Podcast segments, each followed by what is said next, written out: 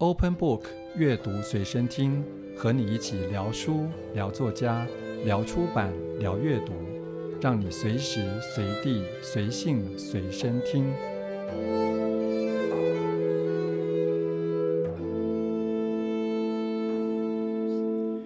欢迎收听今天的阅读随身听，我是吴家恒。在今天的这一集呢，我们邀访到的是今年金鼎奖儿童及少年图书奖的得主黄一文。呃，我想大家对这位得主都相当好奇，所以我也很期待我们等下跟一文的聊天跟谈话。那先跟一文问好，大家好。不过我想大概不能免俗的就是，我想这个问题大家也问过你很多次，就哎得奖的感觉觉得怎么样？其实我得奖的时候，我那一天就是比较很忙碌，因为我最近是大约下一本书就是。这个月要出版，然后我最近就，就是紧锣密鼓的阶段，对对对对，所以我一直在忙这件事情。然后我一想要得奖，我我觉得画图压力就好大，我就画不下去。因为我想说，我既然第一本书有办法得奖，那我现在这本我要怎么继续画？然后，所以我都尽量不去想，因为我想到就太开心了。哦，因为想到可能哇，现在出什么书，大家的目光都会集中在你的身身上，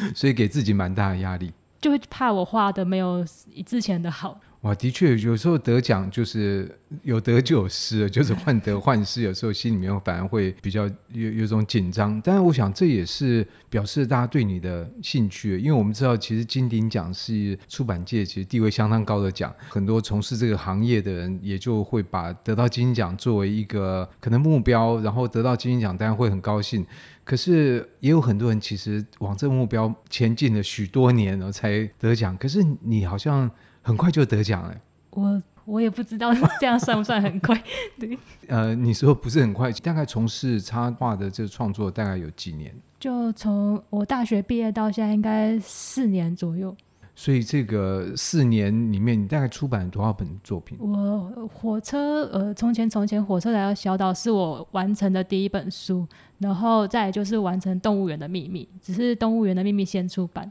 哦，所以火车是等于是先。先做完，但是后出版。对对对。但是我觉得大家对你的好奇就是说，哎，怎么跑出来一个黄一文这样的话？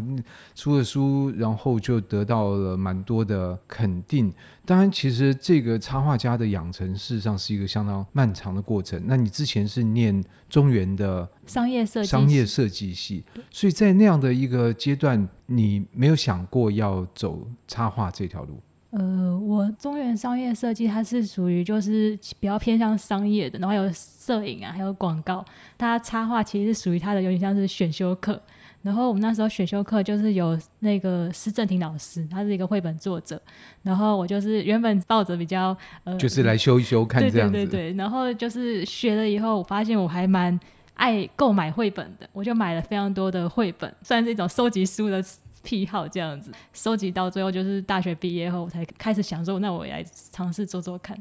所以等于在在这个过程之前，其实也有相当多的阅读绘本的、看绘本的这个经验。对，但是我之前其实是喜欢看漫画。我在接触绘本后就觉得很神奇，是我在读中原商业设计的时候，我没有接触到西洋美术史。可是我反而在绘本中就发现很多就是西洋美术史的一些知识，因为他们就是从他们的作者，然后可以看到他们过去的文化什么的。然后我觉得那个对我来讲很重要，因为我发发现原来我其实是比较喜欢画那种欧风的，对。所以这个很有趣，因为你在做商业设计，所以在这个商业设计的训练过程里面，他们不会去触及到这种历史的部分，主要是美术史，有点像是我们在学的时候已经在学当代，已经变成是概念艺术。然后反而是绘画艺术很少去接触，我觉得不算很重视，而是重视它的艺术概念这样子。可是这样的艺术概念，第一个它一定会有它的师承，然后其实我们在很多的商业设计上面也会看到。他会运用一些可能传统绘画的要素来加以变更，所以我有点好奇跟惊讶，是说在商业设计的这个训练过程里面是不碰美术史的，这个是有点让我觉得哇，是这样哦。其实他就跟那个刚刚说插画，他都是选修课，然后西洋美术史也是一个选修课，他可能才半年的时间，他就是可能教一一小段就就结束了，所以他那时候就是教当代艺术史。不过这样的一个领域的养分，等于是你透过绘本。嗯，来补足的。可是我觉得我们一般看绘本，不见得会去注意到哦，它这里面跟那个文化里面的，比如说绘画的发展有什么关联？你怎么会特别注意到这个面相？我以前就是很想画漫画，然后但是都看到都是日漫，然后我就在日漫就觉得我好像很难去遵照他们日漫的规则，然后画得那么精细。看了绘本以后，就发现就是他们绘画方式是很多变的，而且很多像是他可能他的人物啊造型都不是长得很真实。然后我就想说，为什么他们会画出这样的图像，会那么的不真实，还是怎样？然后会发现原来是他们都会有他们喜欢的老师，就他们可能是说他们学毕卡索之类的。然后我才发现原来是可以是从这方向去学习的。我觉得的确在绘本上面的造型的变异更大，但这也是必须的，因为一个绘本作者他的风格这件事情是要相当鲜明的。所以你怎么去发展你自己的绘画风格呢？我绘画风格也就是像刚刚讲的那样，我现在是喜欢绘本，喜欢过一阵子后发现，其实欧漫也是一个超级有趣的事情。就是欧漫其实更接近现在就是当代绘画艺术的那个呃潮流。看欧漫以后，就是会发现很多的作者，他们也是有他们的老师，可以感觉到他们的绘画过程是真的是一代传一代的。然后我就去学他们这样子。那我有点好奇，你的老师，你心中的老师是谁？我先猜一下，有毕卡索吗？呃，没有吧，只是因为大家都会喜欢提，就是。那所以你心中的老师是哪一些呢？呃，我非常喜欢孟克，哎，每次看孟克的话，我都觉得超放松的。然后我手机桌布、电脑桌布全部都是孟克的画作，因为我，对对对，我看到他的那个可能呐喊，我就觉得超，其实我我是觉得心情很舒压这样子。呃，你的这个反应，我觉得我第一次听过，因为其实孟克的 那种线条的流动，然后他画面的这个压抑，然后他意象的这种惊悚，其实看到会给人蛮大的冲击。这种冲击可能不包括放松在里面，你怎么会看到孟克觉得还蛮放松的？他对我来讲是一种视觉上的放松，就是我感觉到他的绘画方式是他的呃块状不是非常的完形，而是一直变形，然后它既有两个变形的块状互相碰撞，然后就有一种流动感。然后我看到这样的图像，我是会感到很舒压的。那如果跟这种孟克比较像表现主义，这个还有什么样的画家是成为你施法的对象吗？呃，非常多，像是我画火车那本书的时候，他其实有一个画家叫做科勒惠兹，她是一个左翼的德国女性版画家，她也是有点像画风，有点像孟克那样子。做那个题材的时候，就发现原来鲁迅他很喜欢科勒惠兹，他就是很很喜欢到他去跟科勒惠兹在德国去买画，去买他的版画。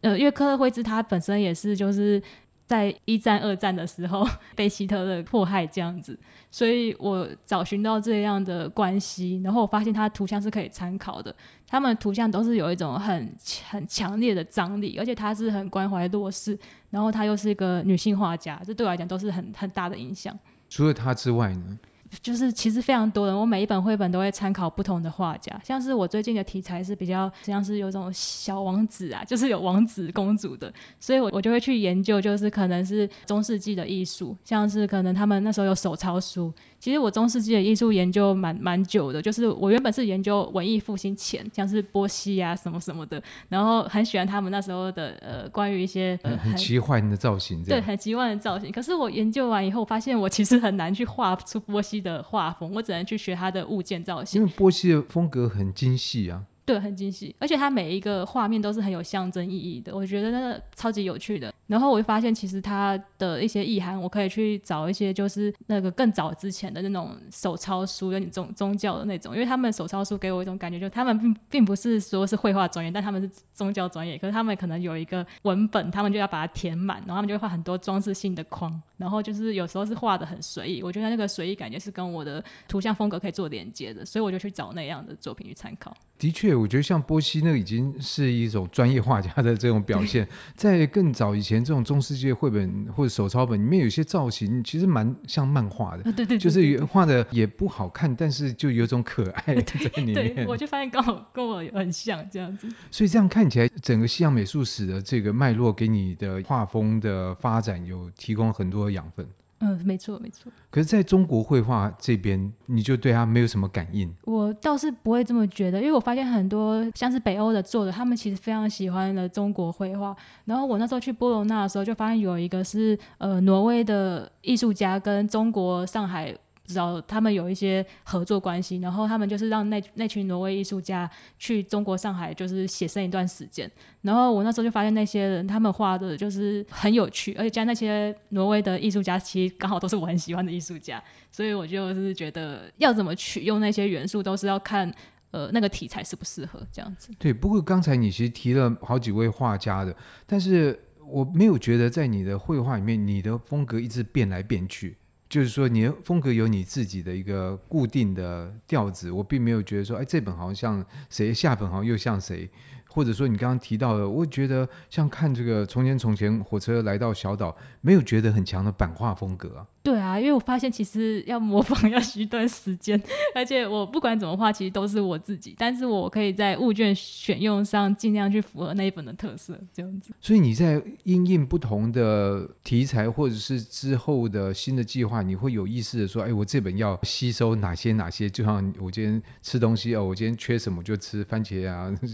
啊，什么这样？然后下一个可能哦，我要吃蛋白质啊，这样。嗯，有点像这样，有点像这样。我觉得这是一个蛮有趣的这个方法。不过还是回到你的从前从前火车来到小岛，它是你第一本的创作。对，第一本的创作你就已经决定说要写一个跟政治迫害有关的寓言吗？呃，我那时候其实就是日常蛮有空的，然后刚好看到有一个工作坊，然后他是呃给你一段时间培训，然后一定要完成一本绘本。那时候刚好就是在香港反送中的时候，然后我看到就立刻去报名了，这样子。问题这样的一个范围，它还是有蛮广的题材，就是你怎么去构思，然后慢慢去成型这个故事。嗯，因为我首先是很想要做一个跟台湾有关的故事，然后他就是给我们上这样的课程。我一开始的确有想过想要做一个更纪实类的。可是我发现那个是很难短时间内做出来，就是短时间内就有一个大概念，然后做出来。然后我会希望说，我可以做一个概念比较强的，然后但是又是台台湾的故事这样子。可是，在这个开头，其实有一个我觉得蛮大的反差，因为很多人的脑子里面提到火车就是火车快飞，火车快飞，这是一个蛮愉快的童谣。那火车也可以把我们带到远方。总之，它是一个便利舒适的交通的工具。但在你的绘本里面，它变成是一个压迫的工具。对，然后我会有这样的想法，是因为我就是他们在工作坊的时候，然后我走访那个精美人权园区，它是由那个陈清生前辈带我们去走的。然后那时候走的时候，他就是要经过。是一道长廊，然后要经过一道一道铁门，会有很多牢房这样子。然后我那时候在那空间的时候，就是那天还下了大雨，然后我在回家路上就是回想那个空间，就觉得很像是我之前搭火车走错车厢，然后一直往前走的感觉。然后我就是把这个感受记下来，就是有特别想说，那我要做一个跟火车为主的题材。我自己感觉他们就是很像是，就是那一天听完很多前辈的分享后。我觉得他们就像是在搭火车，但是在搭一动不会动的火车，因为我们搭火车都是会到别的地方有个目的，但他们搭上不会动的火车，就是他们没有目的，但是时间却消失了。然后我是抓住这个感受，想说那我就是要用这个感受去做下去。可你就是我在看的时候会觉得有一点到一定程度之后，发现说哦，这个火车事实上是怀着 你知道某种恶意的。当然第一个就是会觉得哇。那这样的话，做一个读者，或者甚至不同年龄的读者，他看到这样的火车，他会不会没有办法接受呢？因为可能对火车联想是愉快的，是旅行的。结果你这边做了一个翻转。嗯，我也不知道，因为我当初想到这个概念后，我就立刻就是隔天上课就遇到林蔚云老师，然后我就跟老师讲说，我想做这个主题，然后老师说哦，超赞的，要我一定去做，因为他说小孩子看到火车就会很兴奋，他们说看到火车他们就会想要翻翻看，他叫我。一定要做这个主题。可翻完之后，觉得我再也不要坐火车，火车好可怕。你不会担心造成这样的？不会，因为我常常看到小孩子看这本书，我觉得他们看完还是蛮开心的。那所以这样的一个绘本，你会认为绘本是要承载某些社会教育或者是某些理念的传递的工具吗？我我从来没有这样想过。其实说教绘本，因为我脑中没有出现说教，要说教这件事情，对，就是没有 没有想过这件事情。其实我的绘本老师是刘旭公老师。就是老师在做绘本的时候，我们从来都只会讨论绘本的节奏、绘本的分镜怎么去变化、连续图像之类的。其实我们从来没有讨论过我们在讲什么，也不是不是这样讲，应该说我们没有讨论过要传递什么样的讯息或立场。只有讨论过故事要怎么发展。我觉得这这还蛮有趣的。这样，可是我想在这个你阅读的过程里面，你也一定看过一些说教的绘本嘛？我觉得我不常看到，因为我从很久以前就还蛮喜欢买书的，然后我会就买我自己有兴趣的书这样子。那所以，如果对于一个你的同行来讲，好了，如果你跟他的谈话里面察觉他要发展的计划里面会陷入某种说教的陷阱的话，你会怎么样去反应呢？因为其实这种说教就是我们还是习惯文以载道，希望在某种道。那不管这个文呢是文章，或者是绘本，或者甚至电影，我想都有可能怀抱这种企图。那这样的企图，其实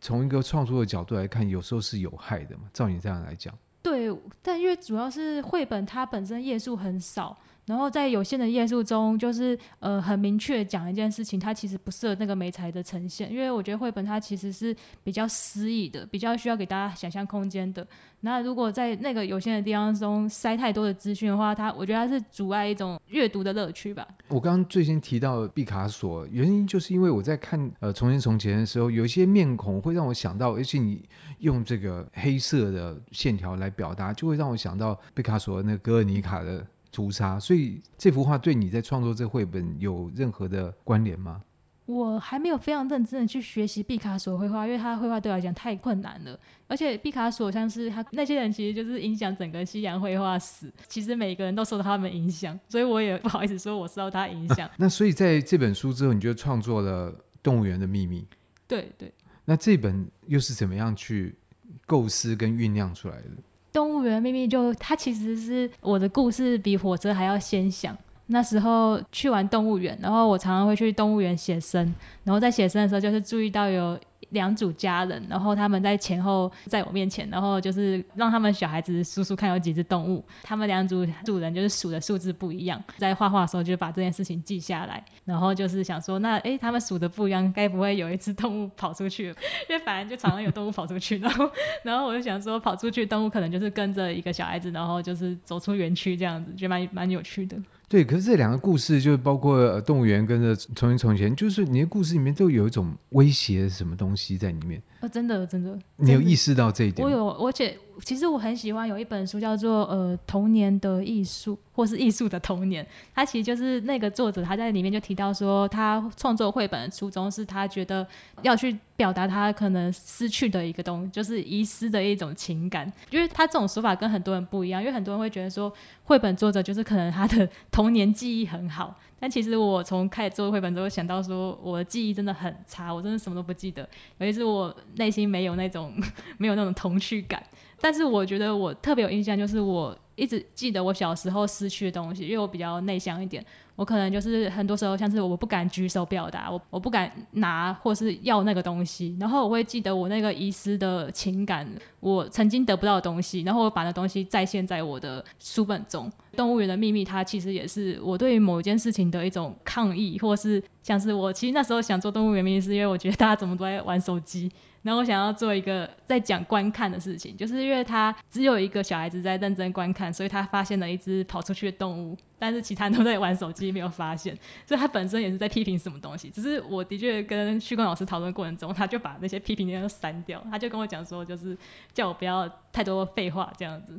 我自己回忆童年。失去是一个很主要的，失去或恐惧，有个东西，要不然是你你没有拥有，但你拥有之后，其实你就会怕它失去。比如说巧克力糖，你抓的时候你不要吃掉，可是结果它就融掉了，这里你也是失去了某种东西。所以其实失去或者恐惧，它是一个人的非常基本的情绪，那它也会是绘本里面非常重要的一个。可以说创作的动力是对，对我来讲是。其实我我下一本绘本也是，我下一本绘本就是他也是在讲一个人，他一直想要去做一件事情，但他永远都他在最后一刻才知道自己做错了。我就觉得这样的冲突感对我来讲是还蛮快乐的。不过在你这两本绘本里面，其实都有黑白的世界跟彩色世界，当然黑白也是彩色的一种，但是似乎黑在你的。画面的构成上面，它会独立出来一块，它跟色彩的东西在抗衡，或者说在并并存。那在动物园也是这样，所以你是怎么样去建立这种色彩的逻辑？其实我还蛮喜欢使用铅笔的，因为我会想使用铅笔这美台，是因为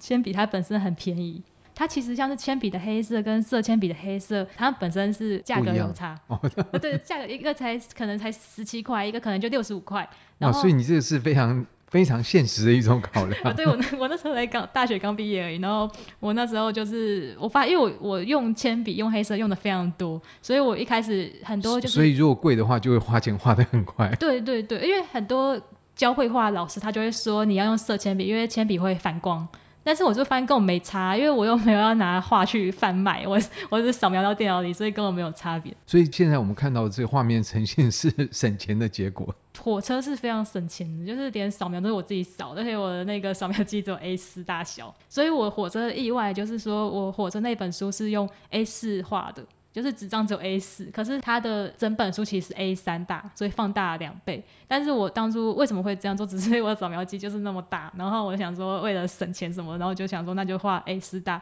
但是没想到意外的效果是我之后放大后，它的铅笔笔触并不是它原本的那个大小，它那个张力会变得很强烈，它会有一种很粗的、很速度感的感受。我那时候就发现这个特点，我就就觉得还蛮有趣的。我发现。绘画它跟它的使用方法，就是跟它的程序是有关，它的绘画动作跟绘画顺序有关。然后我觉得这其实可以加入到我绘画的一个过程中。所以现在有金鼎奖也有奖金，你会改变你的呈现方式吗？我会啊，我我其实，在动物园的秘密就改变，就用用比较昂贵一点的用具。但其实我发现，其实用具这种东西真的没有差别，重点是要画出画的人。呃，要画出独特性，要用的是一种特殊的配法。因为我之前有看过一个漫画家，他超级酷，他就是他画图的时候，他是会先画一个草稿，然后他再把它反过来，然后描一遍。他的原正稿是他描一遍那个，所以他每个人物都像镜像一样。我觉得那是一种程序的过程。我觉得绘画就是用一种很多不同的工具，然后去找出一种很特殊的程序过程。提到程序的过程，当然在绘本除了画面的程序之外，还有画面跟文字，所以你这是怎么样的一种工序呢？是比如说。文字是先写吗？还是说什么时候它会跑出来文字？我其实就是我平常有记笔记的习惯，然后就是我对我有灵感的，或是突然出现的画面、文字跟图像，我都会做记录。我就是会假装我去参加工作坊，然后要做这个主题，我就会把我那本书找出一些适合的东西去做结合。我觉得记的东西其实有点像是它分镜的变化，然后有一些很巧妙的变化，它可能是文字跟图像都在都加入在里面，然后我会去把那东西提取出来，然后使用。所以你随身都带那本笔记本？呃，我现在也有带。我对，应该说，我随身都会记录，不管是记到电子里，还是记到那个笔记本里面。所以这样的记载是把你在生活里面有一些很片段的想法，把它写下来。对，因为我还蛮喜欢看书的，所以书中看到的，我也我觉得我还蛮擅长提取资料的。这也是蛮重要的一个能力。那不过你提取哪些书籍的资料？你平常阅读上面有什么偏好，或者是有什么样的计划吗？我像是我最近做中世纪的主题，我就会借都是跟中世纪有关的书，然后去看。但其实我那个主题它并不是所限中世纪，而是一个架空世界。但是我既然所限在那里，我就会去看他们那边的文化什么的。我觉得那个观看就会很有趣，因为跟我平常会看的书完全不同。因为我如果不做这主题，我是绝对不会看那些书的。真的吗？可是你因为要做的主题，突然就觉得哇，这个看起来就很有趣了。对，因为他感觉里面每个象征都可以拿来使用啊，就是它的可能就是像说猫猫头鹰。啊，猫头鹰可能代表，可能代表邪恶，代表智慧，代表死亡什么的，然后就觉得，哎、这超有趣。我这我就想到我画面中哪个可以配哪一个。看《动物园的秘密》好像没什么参考，火车倒是就是看了很多书这样子。所以你会根据从事出版的计划，然后你会调整你的阅读的类别。会，但是虽然我平常比较喜欢看的是艺术类跟漫画，还有哲学类、心理类，我不喜欢看的是美食啊、旅游，这个我从来没看过。但是平常如果没有限定范围，就是没有就是主题要做的话，我就会看我比较喜欢的那一类这样子。可是旅游也可能会牵涉到中世纪啊，比如他去欧洲那里旅游，他就有景点是有中世纪的建筑啊，或者是人物啊这些等等。对啊，我我也觉得很神奇，就是从以前就不知道为什么，就是有点 看不下去。就 说不定你哪次画一个跟美食或旅游相关的绘本，你就会对这两类 会产生兴趣。有对对对啊。不过讲回中世纪，我觉得倒蛮有趣的，因为中世纪也是一个蛮广的类别，因为里面牵涉到了不管是你刚刚提到的这种呃，比如说图像的这个呈现，那可能就会跟有一些你说手抄本相关，但是也会有比如说中世纪的经济啊，中世纪的你知道历史啊、战争史啊，或者总之它其实是一个相当广的。对这个中世纪这个，你有特别的什么样的偏好的类别吗？我我就是全部都寄来看，然后我寄来看后，我就发现那个要研究起来太花时间了，然后我就会选择是，所以我那时候就是选择可能参考他们的某某一些元素，然后主要是看他们的艺艺术类。其实我觉得我看的都是那种，就是那种叫做什么教教你一天了解中世纪那种类似那种那样类型的书，看那种书就是比较轻松愉快这样子，就比较快的去建构一个概念，而且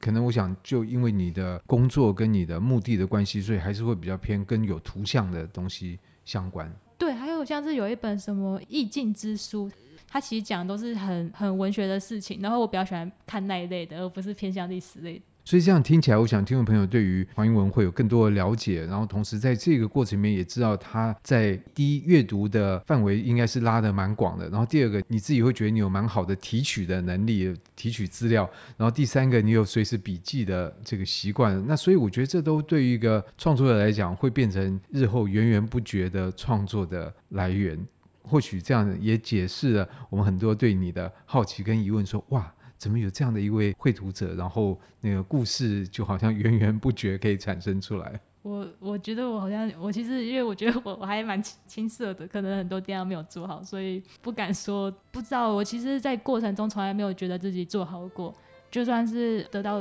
奖项，我还是会觉得我自己没有表现好的地方，然后我非常在乎那些 没有表现不好好的地方。是，我想黄永文不要给自己太大压力，我也希望大家不要给你太大的压力。我们就是平常心来面对这样的一个奖项，它当然是一个肯定，但是它是对过去的肯定。那未来的可能还是要每个人自己去开创。那今天就谢谢一文。